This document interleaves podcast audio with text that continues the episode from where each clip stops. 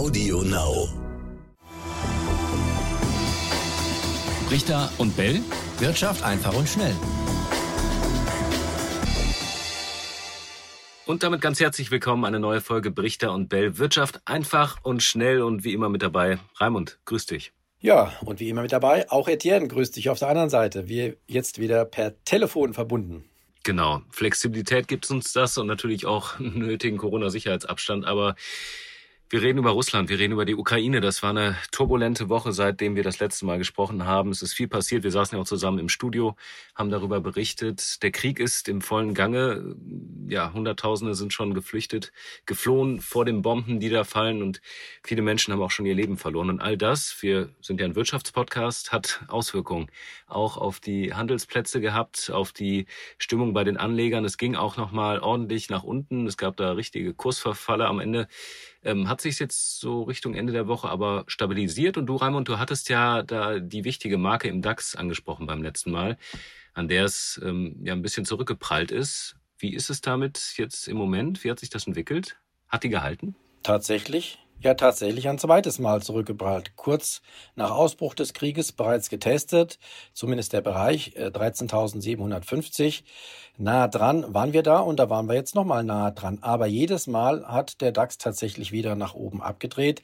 Das will, soll nicht heißen, dass es irgendwann auch mal durchbrochen wird. Das will ich nicht ausschließen. Aber es zeigt doch, dass diese psychologischen Marken, die sich aus den Charts ableiten lassen, wir hatten das ja erklärt, woran das liegt, dass die doch ihre Wirkung zeigen. Ist das auch in anderen äh, Indizes so? Also, weiß nicht, beim Dow Jones oder S&P 500, hast du das da auch beobachten können?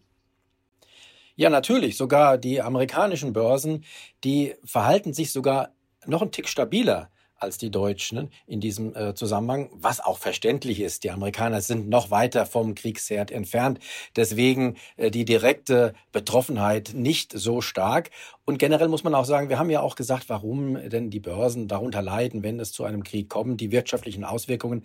All das stimmt zwar, aber man muss sagen, die Börsenkurse selbst, die werden ja vor allen Dingen von Psychologie bestimmt, nämlich von äh, diesen Massen an Anlegern, alle ihre Entscheidungen zusammengenommen, wie dann die sich in den Kursen bemerkbar machen. Und diese Psychologie ist es einfach, die die Kurse bestimmt. Und da machen wir eben auch aus, dass wenn die Kurse fallen, es dann vor allen Dingen von den USA ausgehend zu tiefen Kursen häufig Kaufinteresse gibt, was dann für diese Stabilisierung sorgt. Und da ist, das habe ich glaube ich auch schon mal erwähnt, in den USA vor allen Dingen die letzte Handelsstunde bedeutsam, weil dann die richtigen Profis vor allen Dingen am Werk sind in dieser letzten Handelsstunde mit großen Volumina.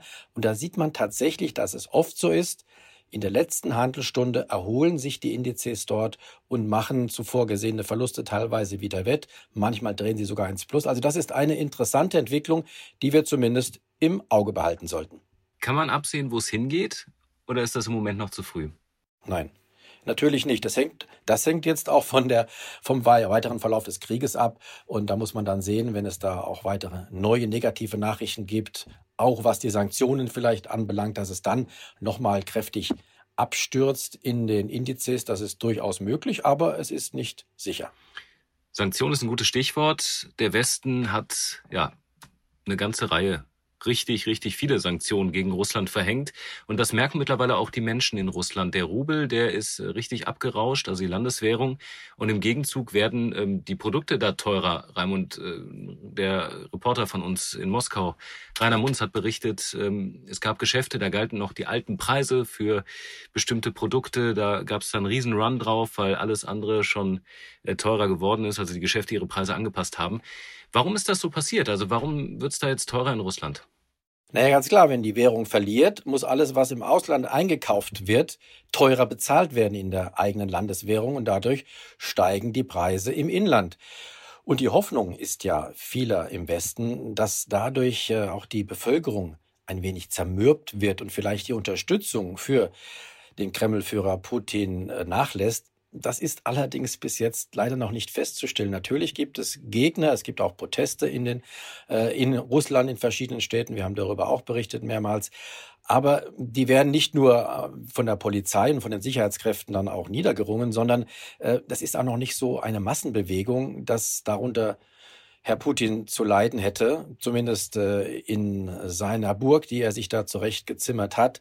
Die Unterstützung ist offenbar leider noch groß in der Bevölkerung und solange diese Unterstützung so groß ist, wird sich auch an seiner Politik vermutlich nichts ändern. Und die scheint ja darauf hinzudeuten, das hat ja auch äh, die französische Seite gestern erst gesagt, äh, die scheint darauf hinzudeuten, dass Putin tatsächlich die gesamte Ukraine einnehmen will. Wie wirkt sich das auf die Unternehmen in Deutschland aus? Bundeswirtschaftsminister Habeck hat ja schon ganz am Anfang gesagt, die werden das zu spüren bekommen. Ähm, darauf sind die auch vorbereitet. Jetzt haben sich ja ganz viele Unternehmen zurückgezogen aus Russland. Volkswagen jetzt ganz aktuell ähm, das Geschäft erstmal dort eingestellt.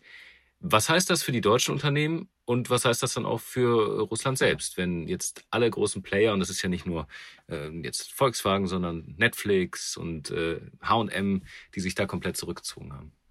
Ja, das ist für Russland schlecht, das ist aber auch für die Unternehmen schlecht. Ähm, also beide, leiden, beide Seiten leiden darunter, gerade die Unternehmen, die eben in Russland äh, stark engagiert sind. Russland will jetzt verhindern, dass diese Unternehmen auch Geld abziehen, Investitionen abziehen. Da gibt es einen Stopp. Das heißt, auch wenn man Geld in Russland investiert hat, von Seiten westlicher Unternehmen kann man das jetzt nicht aus Russland rausholen. Das ist eine Gegenmaßnahme auf die Sanktionen, wobei die Sanktionen selbst ja auch nur halbherzig sind, kann man sagen. Denn äh, sie hören da auf, wo unsere Interessen stark berührt werden, nämlich beim Energiebedarf. Und deswegen ist ja auch der Ausschluss zum Beispiel russischer Banken aus dem SWIFT-System, also ein internationales Zahlungssystem, der ist nur insoweit erfolgt, als die Banken, die beiden größten Banken, die Gas- und Öllieferungen abrechnen, die sind davon ausgenommen. Daran sieht man, ähm, dass äh, ja die Sanktionen möglicherweise noch verstärkt werden könnten, aber dass hier auch die Widerstände groß sind, sie so weit zu verstärken, weil dann würden ganz sicher mehrere, also größere Bevölkerungskreise im Westen leiden, wenn die Energiepreise dann noch weiter durch die Decke gehen und wenn es dann sogar möglicherweise an der einen oder anderen Stelle Gas speziell knapp wird. Deshalb schaut man sich in Berlin um, will auf Flüssiggas unter anderem setzen. Was ist denn mit Nord Stream 2? Ist das komplett Geschichte? Davon kann man ausgehen. Aber, und das ist ja immer das Interessante, Nord Stream 1, diese Pipeline, die, läuft die noch, ne? funktioniert ne? und die mhm. läuft offenbar noch. Da läuft, da läuft russisches Gas, fließt russisches Gas durch. Und äh, das ist halt hier nicht äh, groß äh, Gesprächsthema, weil wir darauf angewiesen sind, aber das muss man sagen. Auch das gehört äh, zur Entwicklung in diesen Kriegstagen dazu. Ja, wir kaufen weiterhin viel Gas in Russland ein. Noch. Ja, noch. Das ist genau die Frage. Wie lange wird es weitergehen? Wird nicht Putin auch irgendwann äh, am Ende den, den Gashahn mal zudrehen, äh, um dann quasi zu zeigen, dass er doch immer noch äh, Power hat und, und äh, Kontrolle? Naja, er wird dafür, davon zurückschrecken, denke ich, denn es bringt ihm ja Devisen ein und die braucht ja, er ja. Ja, richtig. Das Geld, ist, ja Geld ist nach wie vor. Er braucht auch das Geld. Also ich glaube nicht, dass er von sich aus jetzt, es sei denn, es eskaliert jetzt in, eine, in einem Ausmaß, das wir uns im Moment auch gar nicht vorstellen wollen, dann möglicherweise ja. Aber soweit es in dem Rahmen weitergeht, wie er es vorhat, und dazu gehört offenbar ja die Einnahme der Ukraine, die vollständige, solange wird er nicht von sich aus den Gashahn zudrehen, glaube ich. Ja, sagt man ja auch im Kalten Krieg, selbst da äh, zu den härtesten Spannungen, äh, Spannungen gab es eben auch immer noch die Gaslieferungen aus Russland. Also auch da hat man immer tatsächlich das Geschäft noch eingehalten. Ähm, kurzer Blick noch. Ja, wobei das hm? nicht vergleichbar ist mit dem Kalten Krieg, denke ich. Ja, also, das ist die das Eskalation ist, ist einfach viel schneller. Ja, äh, ja, ja. unbedingt. Ähm, kurzer Punkt noch, äh, der Ölpreis, auch der geht äh, immer weiter nach oben. Das merken wir beim Tanken. Äh, Sprit wird immer teurer. Wie hängt das jetzt konkret zusammen? Warum ist das so? Das ist äh, vor allen Dingen die Furcht davor, dass es zu äh, Lieferausfällen kommt und dass ähm, die Embargo-Maßnahmen, dass die möglicherweise auch Öl irgendwann betreffen, was ja noch nicht der Fall ist. Mhm. Und äh, man hört zwar jetzt schon in den USA zum Beispiel, soll es Händler geben, auch in Europa, die sich weigern, russisches Öl und russisches Gas zu handeln. Ähm, das äh, ist, mag so sein, ich kann das nicht nachprüfen, die Berichte gibt es jedenfalls. Ähm, das ist zum einen Solidarität, zum anderen auch eine Imagefrage. Man will äh, nicht mit äh, russischen Geschäften in Verbindung gebracht werden teilweise teilweise. Ähm, das führt dann zu einer künstlichen Verknappung. Aber da ist jetzt ja auch im Gespräch, dass ähm, das Embargo auf der anderen Seite gegen den Iran aufgehoben werden soll, das Ölembargo. Und da kann es dann sein, dass iranisches Öl vermehrt äh, russisches ersetzen kann. Das würde dann wieder etwas den Preis dämpfen. Das wäre auch die große Hoffnung von uns allen. Jetzt haben wir unser 10-Minuten-Limit schon wieder fast geknackt, aber das Thema ist so wichtig. Lass uns noch ganz kurz auf die Aufrüstung sprechen, die in Deutschland jetzt äh, plötzlich seit dem Wochenende Thema ist und äh, auch ja einfach so umgesetzt wird. Jetzt von heute auf morgen kann man eigentlich sagen. 100 Milliarden Euro Investitionspaket für die Bundeswehr. Ähm, was ist davon zu halten? Das ist wirklich sehr gigantisch. Das äh, ist äh, nach dem Corona, nach der Corona-Bazooka, die ja Olaf Scholz damals als Finanzminister rausgeholt hat. Er hat es selbst so genannt, also ein, eine Geldkanone. Ist es jetzt eine, leider eine Geldkanone in, im doppelten Sinne? Denn mit diesem Geld, mit diesen 100 Milliarden, das ist immerhin doppelt so viel, wie der ähm, ganze ähm, Militärhaushalt in Deutschland im vergangenen Jahr war. Mit diesen 100 Milliarden äh, wird jetzt äh, nicht nur Geld in die Gegend geschossen, sondern mit diesem Geld wird tatsächlich auch Kriegsmaterial gekauft, angeschafft. Ähm, es wird aufgerüstet.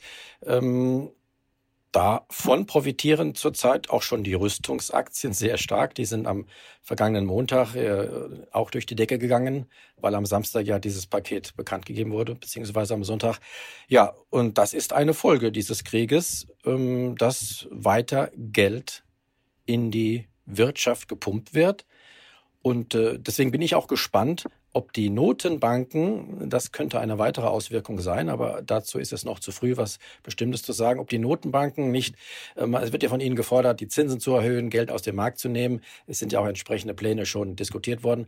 Aber es könnte sein, dass der Krieg daran insofern etwas ändert, ändert, dass diese, diese restriktive Notenbankpolitik, die jetzt zu erwarten ist, dass die nicht ganz so restriktiv ausfällt, wie zuletzt vermutet. Und da freuen die Anleger sich wieder. Die ersten Hinweise, da würden Sie sich dann freuen. Die ersten Hinweise erwarten wir ja dann Mitte März, am 16. Äh, bei der Sitzung der amerikanischen Notenbank. Da war zum Schluss ja spekuliert worden, dass es sogar eine Zinserhöhung um einen halben Prozentpunkt geben kann. Die letzten Indikatoren deuten darauf hin, dass es nur ein Viertelprozent Ja, ein bisschen wird. weniger. Ne? Aber die, die Erhöhung wird wohl kommen. Also das hat man dann schon rauslesen können. Ja. Ähm, letzte Frage, wo kommt das Geld her? haben wir bei Corona auch schon drüber geredet. Es wird einfach geschaffen, ja. Also es Ganz, ganz genau. Deswegen ist ja auch meine Vermutung, dass die Notenbanken da etwas zurückgehen äh, werden in ihrer äh, restriktiven Politik, die ja noch gar nicht äh, da ist, die ja erst noch kommen soll. Denn letztlich funktioniert das nur, wenn nicht der Staat als Kreditnehmer ähm, andere Kreditnehmer verdrängt und dadurch äh, es zu Engpässen, was das Geld betrifft, kommt was dann noch zu größeren Zinssteigerungen führen würde, was dann wiederum möglicherweise zu weiteren Pleiten führen würde. Also das Ganze funktioniert nur dann, wenn auch die Notenbanken im Hintergrund stehen und das nötige Geld zur Verfügung stehen. Deswegen bin ich jetzt auch der Ansicht, wird, ähm, ja, wird die Restriktion die der Notenbanken nicht ganz so stark ausfallen wie zuletzt erwartet. Was denkt ihr darüber? Seht ihr das ähnlich? Habt ihr andere Gedanken zum Krieg in der Ukraine und zu den wirtschaftlichen Folgen? Über die wir in diesen Tagen alle so intensiv sprechen. Schreibt uns gerne an unsere E-Mail-Adresse brichter und bellet.ntv.de und wir freuen uns über eure Meinung. So ist es. Hoffentlich bald wieder zu angenehmeren Themen. Ciao, ciao. Jawohl. Bis dann. Brichter und Bell. Wirtschaft einfach und schnell.